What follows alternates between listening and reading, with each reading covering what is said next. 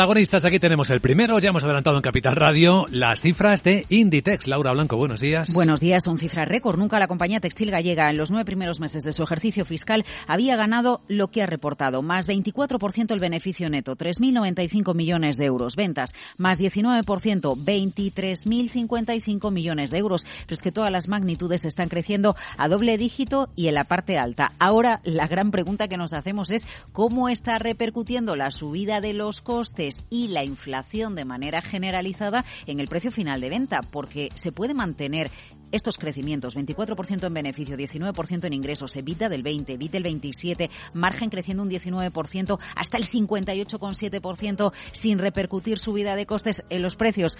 Parece muy difícil, así que vamos a estar muy pendientes de Oscar Macías, el consejero delegado, a ver qué dice en la col que va a mantener a media mañana. Por cierto, avance en plena crisis en un trimestre en el que se dice la economía española se ha estancado, bueno, y la europea también, Inditex vende más o menos, pues entre el 1 de noviembre y el 8 de diciembre las ventas están creciendo un 12%. Y con los stocks llenos, ¿eh? un 27% por encima de lo que tenía el año pasado por estas fechas.